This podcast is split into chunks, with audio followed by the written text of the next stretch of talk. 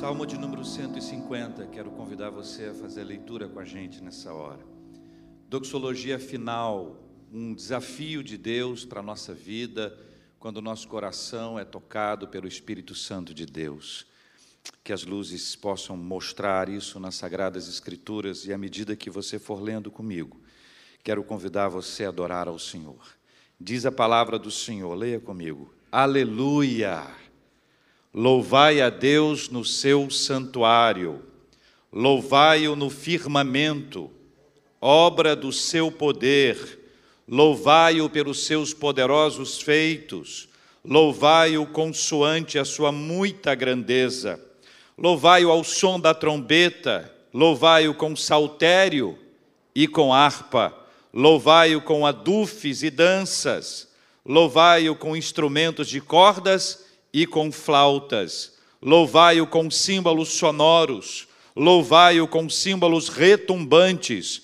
Todo ser que respira, louve ao Senhor. O salmista nos apresenta um lugar lindo de adoração. Ele nos ensina que, para além do templo, deve habitar a nossa adoração. Adoradores são aqueles que estão em todo lugar adorando ao Senhor quando olhamos para o firmamento, para a obra da criação do Senhor, quando nos encontramos no templo, na casa do Senhor, nós passamos a reconhecer a bênção de Deus, a glória dele, a majestade do Senhor, a soberania dele na nossa vida. E aí tem dois pontos muito curiosos. O primeiro é quando nós olhamos para toda a criação e para toda a criatura e contemplamos ali a glória de Deus, a majestade do Senhor quando nós olhamos para as pessoas que próximas de nós estão, quando nós lembramos dos nossos amigos, dos nossos familiares, quando nós olhamos para a natureza, para a glória do Senhor que ali se manifesta, nós adoramos ao Senhor. Mas também quando nós olhamos para a nossa própria história, quando nós lembramos daquilo que se passou na nossa vida, na nossa história até aqui, a boa mão do Senhor que nos trouxe até aqui, e passamos a contemplar na nossa caminhada até hoje, aquilo que somente o Senhor poderia fazer por nós. É por isso que existe uma diferença enorme entre murmuradores e adoradores. Murmuradores observam aquilo que não têm, aquilo que não conseguiram, aquilo que não chegou a tempo para eles. Murmuradores agem assim. Adoradores não. Adoradores observam aquilo que Deus fez. E ainda que Deus não tenha feito, ainda que eu não tenha visto a mão de Deus sobre a minha vida, ainda assim eu vou adorar ao Senhor, louvar ao Senhor, a despeito de todas as coisas, por saber que Deus sabe todas as coisas. É por isso que o texto nos diz: louvai-o pelos seus poderosos feitos. Poderosos feitos. Louvai-o consoante a sua muita grandeza é por isso que o coração da gente deve ser cheio de louvor ao Senhor. E porque nós temos um coração cheio de louvor ao Senhor, porque nós reconhecemos aquilo que Deus fez, nós vamos usar todos os instrumentos possíveis para adorar ao Senhor. O mais importante não é o instrumento, nem a forma da adoração, mas o coração daquele que adora, daquele que louva, daquele que vê a sua vida, a sua história, e vê marcas maravilhosas do poder de Deus, da majestade de Deus, e se une a tantas outras vozes para dizer: Louvado seja o nome do Senhor. O salmista nos desafia, à medida que vai descrevendo esses instrumentos possíveis aqui relatados, ele termina dizendo: todo ser que respira. Louve ao Senhor. Quando nós nascemos, nós recebemos o fôlego. Nós não temos esse relato da nossa vida. O que nos contam é que o médico pegou a gente pelas pernas, muitas vezes, bateu na gente para a gente chorar. E os médicos fazem um teste nessa hora, para saber como nós estamos quando o ser humano foi criado pelo Senhor, do pó da terra, do barro, o Senhor soprou, e o sopro de Deus gerou vida. O sopro divino nos dá vida. E quando o nosso tempo de sopro aqui se expira, nós vamos receber da parte do Criador o sopro da vida eterna. Todo ser que respira, louve ao Senhor, não se cale, vós, criaturas de Deus Pai, não se calem. Vós, criaturas de Deus Pai, soltemos a nossa voz na presença do Senhor, fiquemos de pé e adoremos a Deus, trazendo para Ele, em nome dEle, para a glória dEle, o nosso louvor. Vós, criaturas de Deus Pai. O Salmo de número 126 nos desafia a um lugar onde nós só conseguimos chegar pela graça maravilhosa do Senhor. Nenhum de nós tem uma vida absolutamente em cima. Quantas vezes nós passamos por tribulações encontramos o lugar do choro. É bom dizer que o choro pode durar uma noite, mas a alegria vem pela manhã. É muito bom lembrar que bem-aventurados que choram, porque eles serão consolados. O tempo do choro não é dos melhores para nós. O tempo da dor, do sofrimento, para muitos de nós, parece um tempo em que fomos esquecidos pelo Senhor. É possível que alguém aqui tenha pensado durante um tempo de sofrimento, de dor, que a gente chama comumente de deserto, como um lugar onde estávamos sozinhos. Por mais que isso seja difícil, sabemos nós que sozinhos nunca estivemos. O salmista lembra o seu tempo de choro e aponta para a gente o que deve estar no coração da gente quando o tempo do choro chega. Quando o Senhor restaurou a sorte de Sião.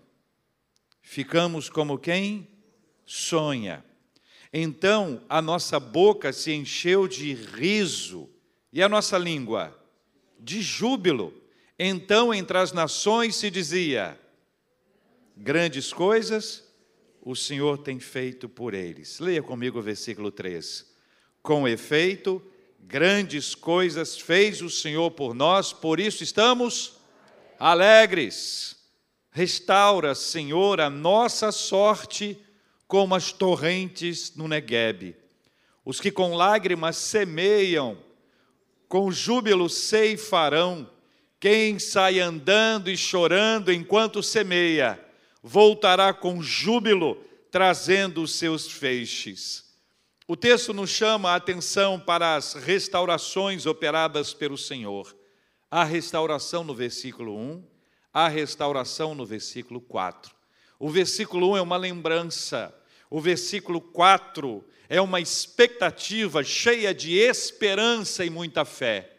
O versículo 1 aponta para aquilo que aconteceu, conta uma história do passado, uma lembrança de um episódio marcante na nossa caminhada. O versículo 4 nos mostra que, apesar das nossas dores de hoje, a nossa esperança não se finda, a nossa esperança está alimentada pelo Senhor. E aí ele usa uma expressão curiosa, ele nos leva a lembrar do deserto, o deserto do Negueb, um lugar seco, árido, onde nada brota, onde planta nenhuma floresce, onde não há fruto, absolutamente nenhum e um olhar meu e seu para aquele lugar, sem conhecer a história que eu vou declarar para você aqui agora, é capaz de dizer para nós: não tem jeito. É impossível.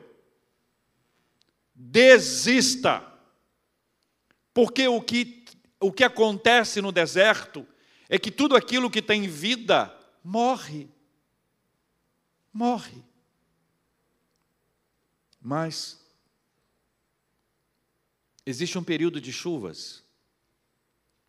E essas chuvas acontecem de repente. E a expressão que se usa na Bíblia e que os comentaristas nos trazem é que de uma hora para outra pode cair uma chuva maravilhosa e essas torrentes do Negueb criam rios que não são rios contínuos, não são rios constantes, são rios temporários. Mas a presença dos rios mostra que quem está no comando de toda aquela história é o Senhor. E quando ele resolve mandar chuva, até no deserto vai ter rios. Até os momentos mais difíceis da nossa vida, quando nós pensamos que não tem jeito, que não há expectativa, que não há possibilidade, existe um Deus soberano que governa todas as coisas, a Ele seja, pois, a glória eternamente. Amém. Restaura, Senhor, a nossa sorte. Restaura, Senhor. Quem faz uma oração como essa, sabe qual é o sabor das lágrimas quando os nossos olhos começam a lacrimejar e as lágrimas começam a rolar pela nossa face. Quantos de nós querem esconder, querem secar as lágrimas logo para que essas lágrimas não sejam vistas pelos iguais? Nem sempre a gente quer que o outro veja a dor que nos abate, mas há alguém que vê todas as dores da nossa vida alguém que conhece aquilo que se passa dentro do coração da gente, não é verdade? Daí o salmista diz assim: os que com lágrimas semeiam, com júbilo ceifarão, lágrimas e júbilo aparentemente não combinam, aparentemente não cabem na mesma frase, salvo se esta frase for inspiração divina porque somente Ele é capaz de nos fazer olhar para o nosso rosto diante de um espelho, marcado pelas lágrimas e pelas dores, olhar para a gente e dizer: Eu ainda vou sorrir, eu ainda vou celebrar, eu ainda vou ter júbilo na presença do Senhor. Porque a minha vida, ainda que pareça hoje um deserto, um lugar árido, onde a estiagem abateu e a vida não existe, o Senhor é capaz de mandar a chuva como as torrentes do Negueb. Aí o salmista diz: Restaura, Senhor, como já foi restaurado no passado. Muda a história, Senhor, como foi mudada no passado. Termina o salmista dizendo: Quem sai andando e chorando enquanto semeia, voltará com júbilo, trazendo os seus feixes. Quero terminar contando para vocês um segredo. A gente não precisa esperar a história mudar para celebrar. A gente não precisa esperar o resultado chegar para começar a adorar ao Senhor. Adore adore na hora da festa, da celebração, adore, mas adore também quando estiver doendo, quando a ansiedade te abater, quando o medo quiser te dominar, quando o sofrimento inundar a sua vida, adore. Está sofrendo? Louve. Está sentindo dores? Louve. Está machucando? Louve. Não deixe de louvar. As torrentes do Negueb, a inundação, a água para frutificar vai chegar em nome de Jesus. Amém? Então vamos sair agora, andando e chorando. Está sofrendo? Louve. Está doendo? Louve. Com muito louvor. O Salmo de número 46. Salmo de número 46. O Senhor é o nosso refúgio, nossa fortaleza. É lindo quando nós declaramos a majestade e o poder de Deus. Quero que você veja comigo o texto que vai ser lido em nossas Bíblias, que já estão abertas e projetado também na nossa tela. Comece lendo comigo os versículos 1 e 2. Deus é o nosso refúgio e fortaleza, socorro bem presente nas tribulações. Portanto, não temeremos, ainda que a terra se transtorne e os montes se abalem no seio dos mares. Veja o que diz o versículo 3: ainda que as águas tumultuem e espumejem, e na sua fúria os montes se estremeçam. Deus é o nosso refúgio e nossa fortaleza. Todos nós sabemos que no momento de tensão, de pressão, de medo, de circunstâncias adversas, nós corremos para o refúgio. E se houver algum tipo de problema que nós estamos enfrentando, nós corremos para a fortaleza e queremos nos esconder lá naquele refúgio e nos proteger lá na fortaleza. Mas, curiosamente, algo maravilhoso que o Senhor Jesus fez. O socorro veio, a fortaleza veio, o refúgio veio para ficar pertinho da gente. Porque nenhum de nós teria condições, por mérito próprio, por condições nossas, por espiritualidade nossa, por benfeitoria nossa, nenhum de nós teria acesso a essa bênção que aqui está, a não ser que o Senhor mesmo resolvesse nos encontrar. E quando Jesus nos encontra, nós somos abraçados, acolhidos, nós encontramos refúgio, nós encontramos fortaleza, nós somos protegidos pelo Senhor, ainda que as coisas aconteçam e elas vão acontecer, Ainda que você veja na descrição do texto, a terra se transtorne, os montes se abalem, as águas tumultuem e espumejem, apesar de todas essas coisas, nós estamos protegidos e seguros, porque nós estamos na presença daquele que é o nosso refúgio e fortaleza. Deus é. Deus não está. Deus é é da essência de Deus ser o nosso refúgio e a nossa fortaleza. O versículo 4 diz: Há um rio cujas correntes alegram a cidade de Deus, o santuário das moradas do Altíssimo. Deus está no meio dela, jamais será abalada. Deus a ajudará desde antemanhã Bramam nações, reinos se abalam. Ele faz ouvir a sua voz e a terra se dissolve. Quem é que tem todo o poder e autoridade? Quem é que tem o poder para, apesar de todo o abalo ao nosso redor, nós permanecermos sustentados e amparados por Ele? Leia comigo o versículo de número 7, por favor. O Senhor dos exércitos está conosco. O Deus de Jacó é o nosso refúgio. Leia de novo. O Senhor dos exércitos está conosco. O Deus de Jacó é o nosso refúgio. O Senhor dos exércitos é um termo bíblico exclusivamente atribuído a Deus, que mostra a sua força e o seu poder. O povo de Israel muitas vezes com um exército enfraquecido, diminuto. Enfrentou exércitos poderosos, belicamente estruturados, fortalecidos por tecnologia à época de ponta, e ainda assim o povo de Deus conseguia vencer as batalhas.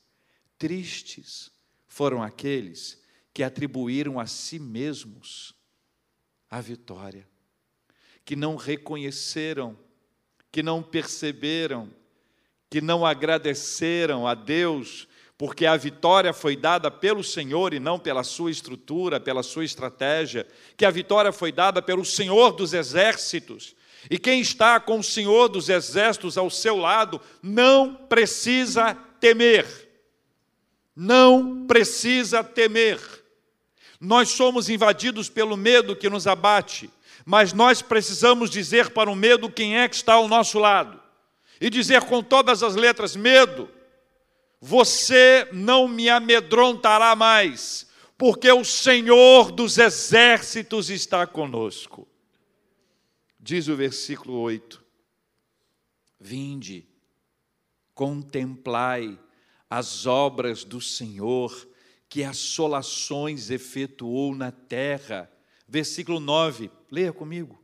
Ele põe termo à guerra até aos confins do mundo, quebra o arco e despedaça a lança, queima os carros no fogo. Não importam as tecnologias, o poder bélico de todo o oponente, de toda a estrutura, de toda a estratégia, não importa as armações, as armadilhas, as ciladas, os laços que foram criados para derrubar, para destruir. O Senhor é quem tem todo o poder e autoridade.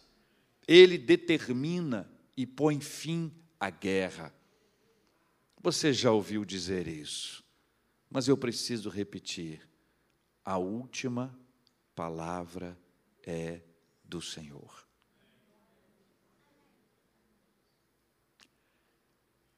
O versículo 10 é, um, é uma mensagem para quem vive mergulhado na ansiedade.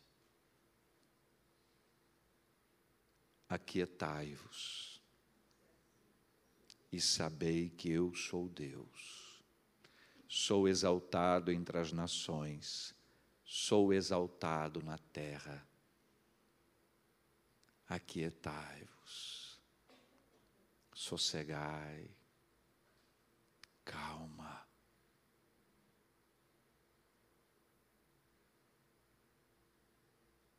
Por quê? Versículo 11. Porque o Senhor dos exércitos está conosco. O Deus de Jacó é o nosso refúgio.